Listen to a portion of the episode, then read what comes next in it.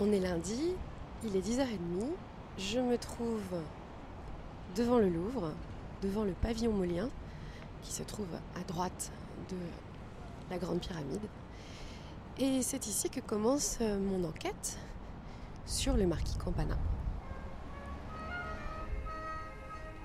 La fille un peu perdue devant la Grande Pyramide, c'est moi. Je m'appelle Caroline Langlois, je suis journaliste. Le plus grand musée du monde m'a confié une sorte de mission. Je dois enquêter sur la vie d'un homme qui a vécu à Rome au début du 19e siècle. Il s'appelle le marquis Campana. Ce marquis, membre de l'aristocratie romaine sous le pontificat de Grégoire XVI, est un grand collectionneur d'objets d'art. Soyons honnêtes, je ne suis pas une experte en histoire de l'art et avant ce jour, je n'avais jamais entendu parler de ce personnage. Tu vas voir, m'a-t-on dit. Il a une vie incroyable, une vie très romanesque. C'est un peu le conte de Monte Cristo de la collection d'art. Ils ont le sens de la tournure au Louvre. Aujourd'hui, les pièces de la collection Campana sont dispersées un peu partout en Europe, mais les plus belles et les plus prestigieuses sont ici, au Louvre. Je suis. Je sais pas où on va. C'est donc tout naturellement là que j'ai rendez-vous ce matin-là. On est dans les bureaux de la conservation. Je vais rencontrer Laurent Omesser, qui est conservateur au département des antiquités grecques, étrusques et romaines du musée. Et là, nous allons passer par l'entrée des artistes, vers les collections. Ah, c'est incroyable, on arrive directement dans le Louvre. C'est fou. On va essayer de trouver un coin tranquille, mais je vais vous montrer. Donc on est ici dans les salles du, euh, dans les salles du département. Ça y est, on y est. Dans ce palais sublime qu'est le Louvre, au milieu des statues, des bronzes, des chefs-d'œuvre de l'Antiquité. Mais moi, ce qui m'intéresse, c'est ce fameux marquis. Son nom figure en bonne place sur un certain nombre de cartels, mais je n'ai toujours aucune idée de qui il est. Campanas, c'est un homme passionné, avec le côté positif et le côté négatif. Donc il est né en 1808 et très rapidement, en 1833, il a succédé à son père et à son grand-père à la direction du Monde Piété, qui était une sorte de banque, un organe financier très important de la Rome de l'époque, donc de la Rome papale, puisqu'on est dans l'époque dans les États pontificaux, c'est le pape qui dirige, qui a le pouvoir non seulement spirituel mais également temporel. Donc Campana a cette charge très importante euh, de gestion de fonds publics et privés dans le monde piété. Donc il est euh, très jeune euh, appelé à de lourdes responsabilités. Il occupe une place de choix dans la société romaine et euh, ça lui donne aussi évidemment euh, une grande latitude pour suivre ses passions et notamment les collections. Et là aussi, il prend la suite en quelque sorte de son grand-père et de son père qui avaient déjà collectionné, qui avaient déjà fouillé. Il y a un saut de qualité, on passe vraiment à une échelle différente parce qu'il va fouiller frénétiquement, il va acheter frénétiquement, il va constituer une des plus grandes collections euh, du 19e siècle, environ 15 000 objets. C'est euh, à la fois par, la taille mais aussi par la qualité, sans doute la collection privée la plus importante du 19e siècle.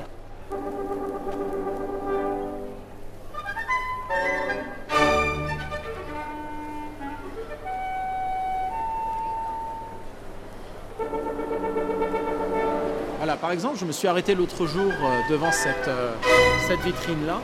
Et je crois qu'il y a un seul tableau qui n'est pas Campana. Ça, c'est par exemple la Cosmetura. Vous voyez, ancienne collection Campana Rome, entrée au Louvre en 1863. Alors, ça, c'est Rothschild, ça, c'est Campana, ça, c'est Campana, et ça, c'est Campana.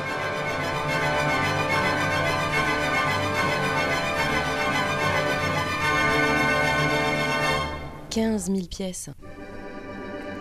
Il faut imaginer des statues, des bijoux, des plaques de terre cuite, des grands chefs-d'œuvre de l'Antiquité, mais aussi des tableaux des primitifs italiens. Des centaines de fragments, tout comme des œuvres monumentales, comme le sublime sarcophage des époux, cette urne funéraire étrusque en terracotta qui représente deux époux allongés ensemble dans la pose du banquet étrusque. Tout cela dispersé aux quatre coins de Rome cette collection euh, nationale, cette collection italienne, en réalité, elle était euh, relativement peu visible. Dispersée entre différents lieux à Rome, elle était dans ses palais, euh, dans, dans sa villa du Latran, dans son palais du Corso, dans ses bureaux du Monde Piété, et personne ne prenait la mesure en réalité de cette collection. Donc c'était une collection un peu fantôme, un peu fantasme, et donc c'est seulement quand justement Campana l'a perdu qu'on a pris la mesure de cette collection. Ah, parce qu'il l'a perdu? Mais ne grillons pas les étapes. Pour l'instant, on est dans les années 1830-1840 et tout va pour le mieux pour notre cher marquis. Disons qu'il n'a pas vraiment le temps de s'ennuyer. Campana était également entrepreneur, euh, euh, il, avait, euh, il avait beaucoup d'intérêts variés dans les chemins de fer. Il avait décidément beaucoup, beaucoup de casquettes, ce marquis. il avait une, variété infinie de, facettes, effectivement. Il était mécène, il était collectionneur, il était archéologue. Il a fouillé à Rome même, il a fouillé autour de Rome, dans le Latium, notamment à Tusculum, à Ostie. Et c'est sans doute là qu'il a trouvé une moisson considérable de ces, de ces terres cuites. Il a fouillé également en Étrurie et il a également acheté sur le marché. Il allait sur, sur tous les fronts en quelque sorte pour agrandir sa, sa collection. Il était philanthrope, euh, il se passionnait pour l'horticulture, pour la musique. Euh, voilà, il faisait un peu feu de tout bois. Il a été euh, pris dans un tourbillon d'activité mais aussi d'affairisme. On est vraiment dans, dans ces grandes figures vibrillonnantes, un peu arriviste, un peu euh, en quête de reconnaissance sociale et euh, qui multiplie ses réseaux avec euh, des correspondants dans toute l'Europe, des marchands, des rabatteurs. Donc on est dans un, monde un peu, un peu tentaculaire et effectivement assez fascinant qui n'a pas trouvé encore. Il faudrait justement la plume d'un Balzac pour décrire, pour décrire Campana.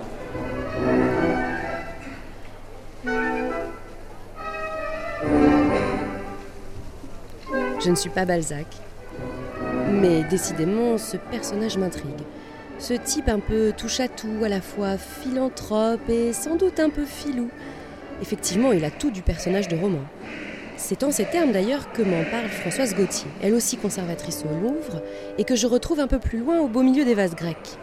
On est dans la galerie qui s'appelle la galerie Campana. C'est que cette collection, on l'a dit, 15 000 pièces, le marquis Campana va mettre à peine 30 ans à la réunir. Un exploit en somme et qui commence par... Je voulais vous emmener vers les bijoux parce que les bijoux ont constitué le premier noyau avec les terres cuites. C'était le premier noyau de la collection que Campana a, développé euh, lui-même en quelque mhm. sorte. En fait, euh, je pense que vous en souvenez, il a hérité de son grand-père et de son père un premier noyau de collection de son grand-père euh, des objets de fouille, hein, du lapidaire, euh, de, son, père euh, une très importante collection de, de monnaies. mais lui s'intéresse dans les premiers temps essentiellement aux bijoux et aux terres cuites. Et ces bijoux, il faut les voir, ils sont sublimes. Moi qui porte au poignet depuis des années un bracelet en argent avec deux têtes de lionne inspirées de la collection étrusque du Louvre, je réalise que Campana m'a sans doute accompagné bien avant que je ne découvre son existence. Mais comment a-t-il fait en si peu de temps pour acquérir un tel trésor? En Italie, il était tellement connu comme collectionneur que finalement, dès qu'on trouvait quelque chose, je pense qu'on lui proposait. Les articles de l'époque disent, euh, ben voilà, euh, en fait, euh, dès qu'il y a quelque chose qui se présente, si on veut le vendre, on le propose à Campana. Campana? Il est littéralement accro à l'art antique en fait. Ça devait être la belle vie. Il a eu une vie euh, certainement fastueuse et agréable pendant longtemps, mm. avant effectivement de confondre peut-être un peu trop ses intérêts avec ceux, de, ceux du monde piété. Et oui, le vent va tourner pour le marquis. Un vent chargé de l'odeur des vignes, des champs d'oliviers, des collines de Toscane, des clameurs de Naples, des rues et des églises de Rome. Un vent d'Italie